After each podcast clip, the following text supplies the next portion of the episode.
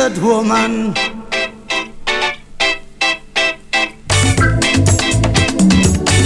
Every time I see that woman, every time I see that girl, I see great feelings come inside me. I just want her for myself. Every time I see that woman.